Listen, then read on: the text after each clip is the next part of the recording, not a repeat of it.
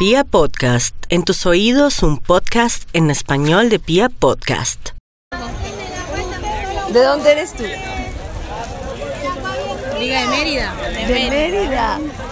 Y bueno, están aquí en Cúcuta hace cuánto tiempo? Hace un mes Hace un mes y se vinieron con toda la familia, se vinieron con mis solitas. niñas y mi esposo y mi mamá. Y todos nos vinimos por la situación en Venezuela. Bueno, para los que no conocemos y tú dices la situación en Venezuela, ¿cómo es la o sea, cómo es vivir allá? O sea, ya en la realidad, ¿cómo vives tú allá? ¿Cómo vivir allá? Es imposible.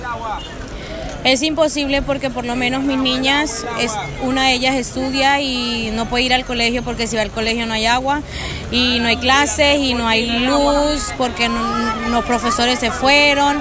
Eh, o sea, de la semana o del mes puede ir dos veces a la semana al, al colegio porque no hay luz, no hay agua, no hay profesores, no hay nada. Y es muy traumático porque todos los días tú vas a comprar un kilo de carne y no puedes, porque hoy cuesta un precio y ya mañana cuesta otro precio. Yo que soy venezolana y amo mi tierra como nadie, me duele y por eso hace, hace un mes que nos vinimos porque no me quería venir, pero ya no pude más. ¿Cuántos años tienen tus niños? Mi niña tiene seis años y la otra tiene dos años y llegamos a Colombia y ha sido una bendición. Ya pudimos sacar el CISBEN. Eh, mi niña está estudiando. Al principio me costó porque me dijeron que estaba atrasada, pero no fue mi culpa, sino que allá en Venezuela el estudio es muy, muy defectuoso. Sí, es muy fuerte. O sea, vivir en Venezuela ahorita es para valientes. ¿Y qué esperanza tienes del concierto de hoy?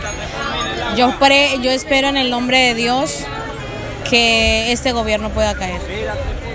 Porque creo que al caer el gobierno vienen muchas bendiciones para Venezuela, porque creo que los ojos de todos los países del mundo están pendientes de la nación de Venezuela.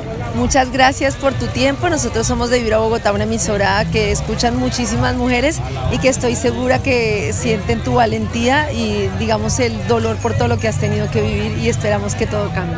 Amén, que así sea. Gracias.